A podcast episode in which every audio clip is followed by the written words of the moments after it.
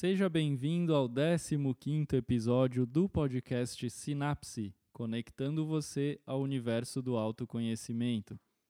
Para quem está chegando agora, acompanhando o podcast a partir desse episódio, meu nome é Christian Fontana, sou psicólogo clínico e do esporte, e hoje o assunto do episódio é comer emocional. Como as emoções influenciam na nossa alimentação e o, que a gente pode fazer né, a partir disso.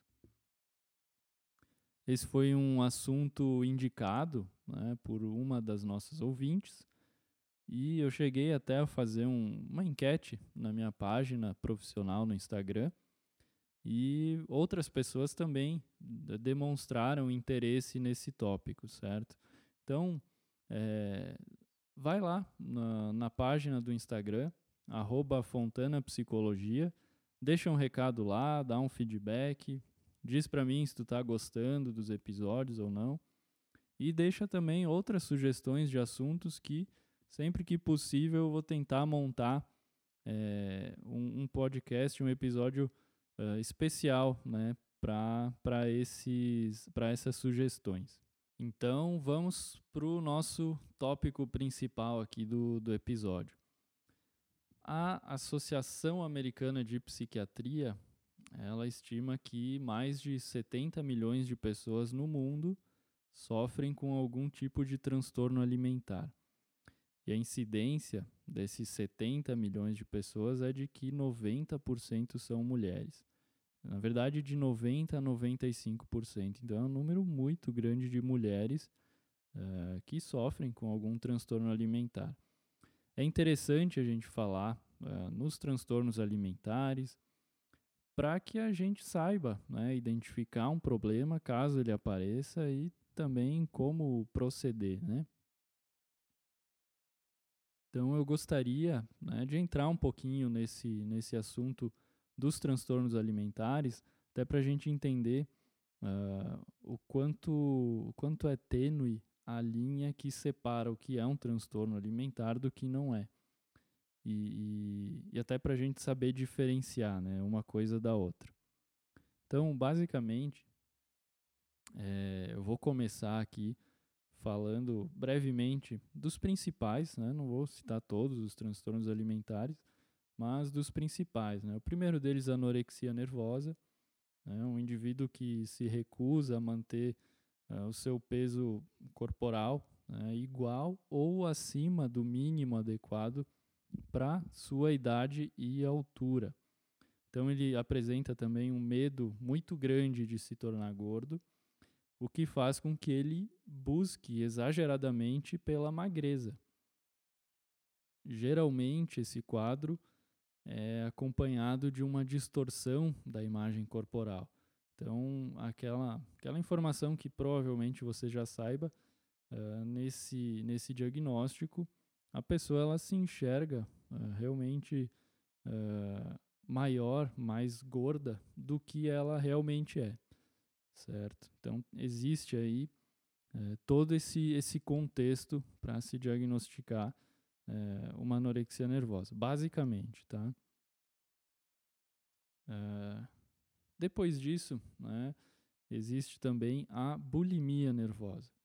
A bulimia nervosa, ela, ela se caracteriza por episódios recorrentes de compulsão alimentar, que eu já vou explicar exatamente o que, que é, e ela é seguida de métodos compensatórios que são inadequados, acabam fazendo o nosso corpo sofrer. Né? Uh, esse, o objetivo desses métodos compensatórios é evitar o ganho de peso. Eles podem acontecer por uh, autoindução de vômito, por tomar medicamentos uh, purgatórios, eu acho que chama, né, para uh, como laxantes, enfim, para tentar retirar aquele excesso de comida, ou até mesmo uh, excesso de exercícios físicos, né? Então a pessoa ela acaba dando prioridade por fazer exercício e, e e faz exageradamente o exercício, que acaba colocando em risco o próprio corpo por motivo de lesões né? assim como uh, em função do, do, da compulsão alimentar, acaba sendo algo bastante prejudicial. E para diferenciar isso, né, existe também o transtorno de compulsão alimentar, que agora sim eu vou expli explicar o que, que é a compulsão. Uh, ela se refere né, à ingestão de uma grande quantidade de comida em um determinado período de tempo. Por exemplo, uh, em duas horas a pessoa uh, come uma quantidade absurdamente maior do que a maioria das pessoas uh, comuns, né? Uh, se comparado a outras pessoas, ela come uh, um número muito maior de comida. Ela come rápido, mesmo que sem fome, né? bem mais rápido que o, que o comum também. E existe também uma sensação de perda de controle. Então ela não consegue parar de comer.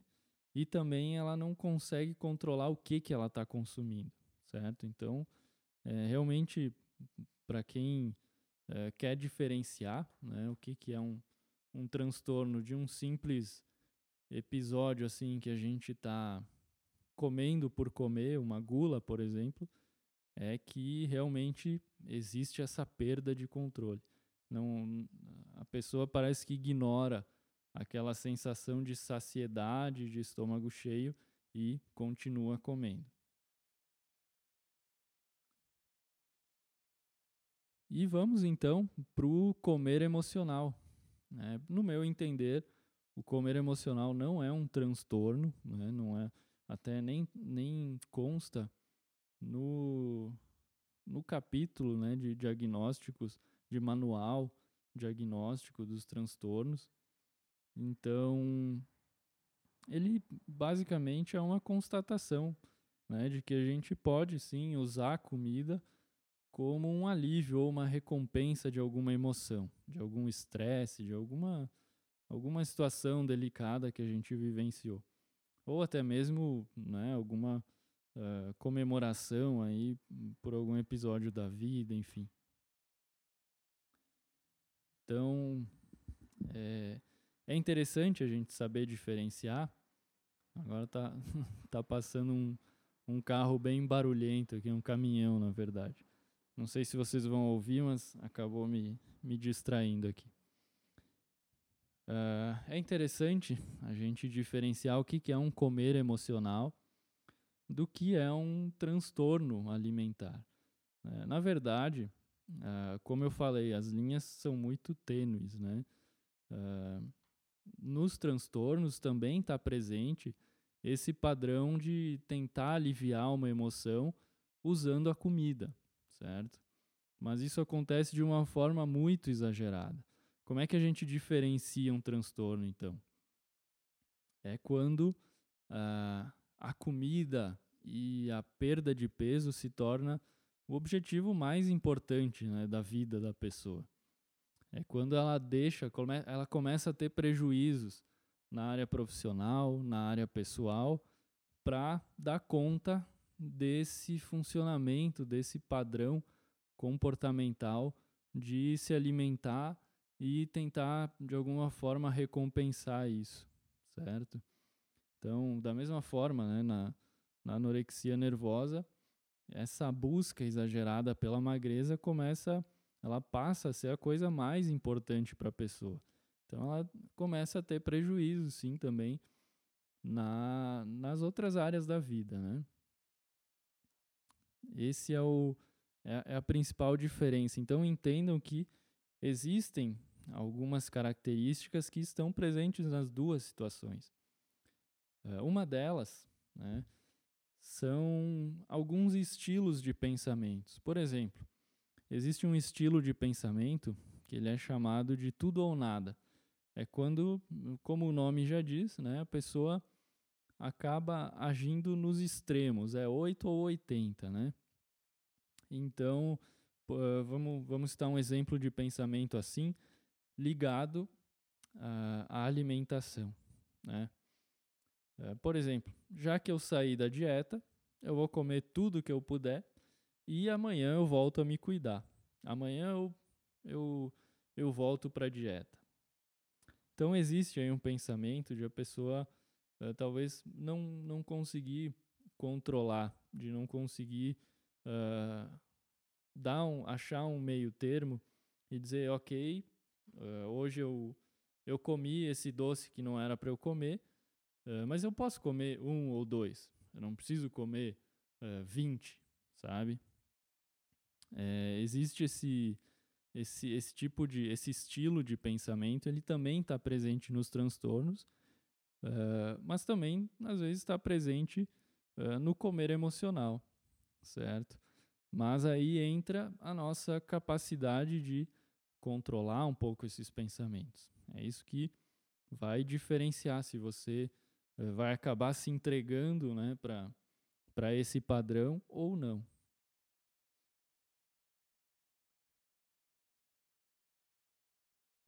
Outro, outro fator são as dietas restritivas. Né? Muitas dietas, principalmente aquelas que a gente encontra nas revistinhas, né? Eh, na internet, ou seja, aquelas dietas que não são específicas para nós, que não são feitas por um profissional, por um nutricionista, algum, algum profissional capacitado para nos fornecer uh, dicas como, como dietas, né? E geralmente essas dietas são muito rígidas. O que fazem, né, quando a gente não consegue se adequar à dieta, elas fazem com que a gente se sinta incapaz, com que a gente se sinta mal porque não conseguiu uh, seguir a dieta, porque a gente acabou saindo da dieta em determinado momento. Então, outro padrão é que está presente tanto nos transtornos como é, no comer emocional, ao meu ver, é de que muitas vezes a pessoa atribui como uma falha pessoal né, uh, esse, esse comportamento e não como uma rigidez da dieta, certo? Porque as dietas muito rígidas, elas acabam uh, fazendo, provocando um déficit de, nutrici, nutri, de nutrientes, desculpa, e o nosso, que o nosso corpo precisa, né? ele precisa para se manter. Então, sem esses nutrientes, se tornam muito difícil mesmo a, a manutenção dessa dieta. E aí, ou seja, não é uma falha pessoal nossa, como se a gente não tivesse capacidade de seguir a dieta. É basicamente em função da rigidez da dieta. Então, por isso a importância de você buscar né, uma dieta adequada a você, né, suas características, uma dieta personalizada. E isso você só vai conseguir com um profissional capacitado. Então, percebam como é importante a gente cuidar não só dos alimentos que a gente coloca para dentro do nosso corpo, assim como também né, a, a, qualidade dos pensamentos que a gente coloca dentro da nossa mente. Isso é fundamental para a gente conseguir uh, ter resultados na alimentação, certo? Para isso, a gente precisa ter noção de que os nossos pensamentos eles estão associados às nossas emoções, né? ou seja, se eu pensar determinado conteúdo que pode me deixar triste, eu vou me sentir triste mesmo, mas se eu interpretar as coisas de uma forma um pouco mais leve, isso também vai uh, se manifestar no que eu vou sentir deter nessa determinada situação. Essa é uma abordagem da terapia cognitivo-comportamental que eu me identifico mais e costumo trabalhar mais com ela. Então, se você tiver alguma dúvida a respeito uh, disso, pode sim, se sentir à vontade em, entrar em contato comigo. Então, eu não, não gosto de apenas apontar os problemas, mas eu gosto também de oferecer alguma coisa, alguma possibilidade de a gente enfrentar essa situação. Uh, algumas dicas, assim, o que está mais ao nosso alcance, certo? A nível comportamental. Uh, quando a gente enfrenta né, esses, esses episódios aí de, de comer emocional, quando a gente está ansioso, ou seja, é justamente o que a gente está vivendo, né? A gente está vivendo uma pandemia, um período muito incerto, então é esperado que a gente fique ansioso. Quando a gente não sabe, quando a gente não consegue planejar o futuro uh, em função de, de, de, uma, de algo externo, né? de algo que não necessariamente tem a ver uh, com nós, mas um dado de realidade, a gente fica ansioso mesmo, né? A gente fica com medo, a gente tem emoções mais uh, fortes, né? Então, uh, não se sinta um, um peixe fora d'água, não se sinta estranho por estar sentindo algo uh, similar a isso, certo? É esperado. Uh, mas a gente precisa ter um certo controle, né? A gente precisa, até porque se torna uma questão de sobrevivência, né? Vai que acontece aí um cenário pior e a gente precisa mesmo estocar comida, né? Para para uma determinado por um determinado período de tempo a gente vai precisar ter comida em casa e então se a gente hum, simplesmente uh, se jogar para as emoções não conseguir controlar elas e acabar comendo né, mais alimento do que a gente uh, poderia num dia, a gente vai acabar reduzindo o nosso estoque, a gente vai acabar reduzindo a nossa capacidade de uh, sobreviver, né, de estocar comida por mais tempo. Então, uh, acaba. Mas isso pensando no, no, num cenário pior. Eu acredito que as coisas vão começar a melhorar. Né? Por mais difícil que seja de acreditar, a gente tem que manter a esperança, certo? Então, algumas dicas né? a nível comportamental. Uh, por exemplo, né? uh, agora eu vou falar algo contraditório, né? mas isso, isso vale para alimentos que não são essenciais. Né? Por exemplo, evitem fazer estoque de uh, alimentos hipercalóricos, como chocolate, como né, esses, esses alimentos que geralmente a gente acaba se perdendo e não conseguindo parar de comer. Então, se você está enfrentando uma situação uh, ansiogênica e precisa né, controlar mais a sua alimentação, evite ter em casa muito desses alimentos que, que provocam né, essa, essa sensação, certo? Se você tiver, não é nenhum pecado se você comprar, uh, mas evite comer direto da embalagem, certo? Evite comer, principalmente se ela for grande, né? Uh, sirva uma porção num prato. Uh, a ideia aqui é dificultar o acesso a esses alimentos, tá? Então, se você vai é, comer uma pipoca, faça pouca quantidade.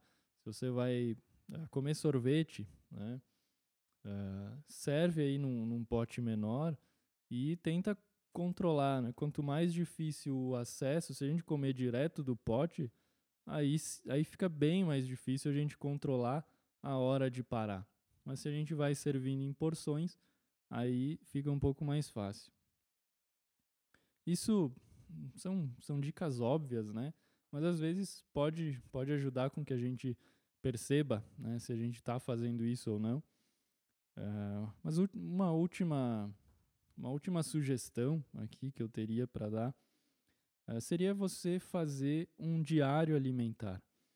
Uh, pega uma folha, um caderno, uma agenda e escreve tudo que você comer ou beber escreve o horário, escreve o evento que desencadeou isso, né? O, o que que você estava pensando na hora e qual é a emoção associada a esse pensamento, tá? Isso hum, em terapia é bem proveitoso para a gente entender o que está acontecendo e, e talvez trabalhar. Mas caso você não faça terapia, também é legal, porque o simples fato de você colocar no papel, né? Colocar ali o que você comeu e, e tem que anotar tudo mesmo.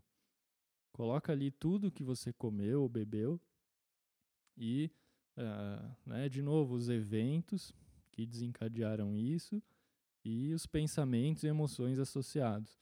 E só o fato de você escrever vai ajudar com que você perceba esse padrão. E aí você vai lembrar, né? Cada vez que você for ali escrever, você vai ver o que você comeu anteriormente e isso facilita, né? Que você consiga ter mais controle sobre o que você come. Ok? E bom, basicamente eu falei o que eu tinha planejado, o que eu gostaria de falar. Obviamente eu não esgotei o assunto, né? Tem muito mais coisa que poderia ser falado. Muitas das informações aqui uh, eu retirei de um livro, né? Um livro se chama Psicoterapias Cognitivo-Comportamentais, um diálogo com a psiquiatria, é da editora Artmed. Né? Grande parte do meu dinheiro vai para essa editora, inclusive.